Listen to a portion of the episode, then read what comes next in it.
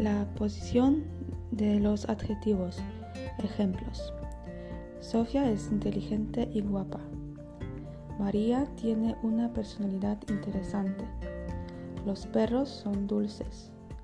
El mar es color turquesa. Paulina tiene ojos bonitos. Arturo tiene un trabajo duro. Jorge es una persona interesante. Paulina tiene una camiseta blanca. Mónica está cocinando una sopa de tomate. Isabel es una mujer valiente. Juan tiene un coche blanco. Miguel tiene tiempo libre. Paulina tiene cabello rubio. Ana es una persona buena. Verónica tiene una experiencia interesante. Pablo es un hombre guapo. Tengo un gato negro.